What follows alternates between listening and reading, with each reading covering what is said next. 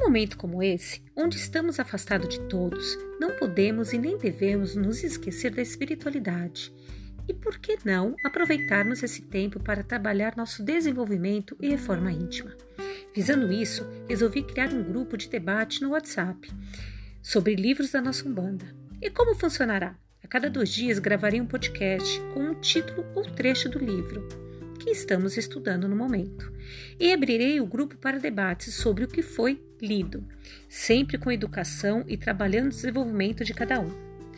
Podem convidar quem vocês quiserem para participar, mas lembre-se que o respeito e tolerância é uma prerrogativa de boa convivência. Não serão todos que pensarão igual a você, por isso, respeite a opinião do outro.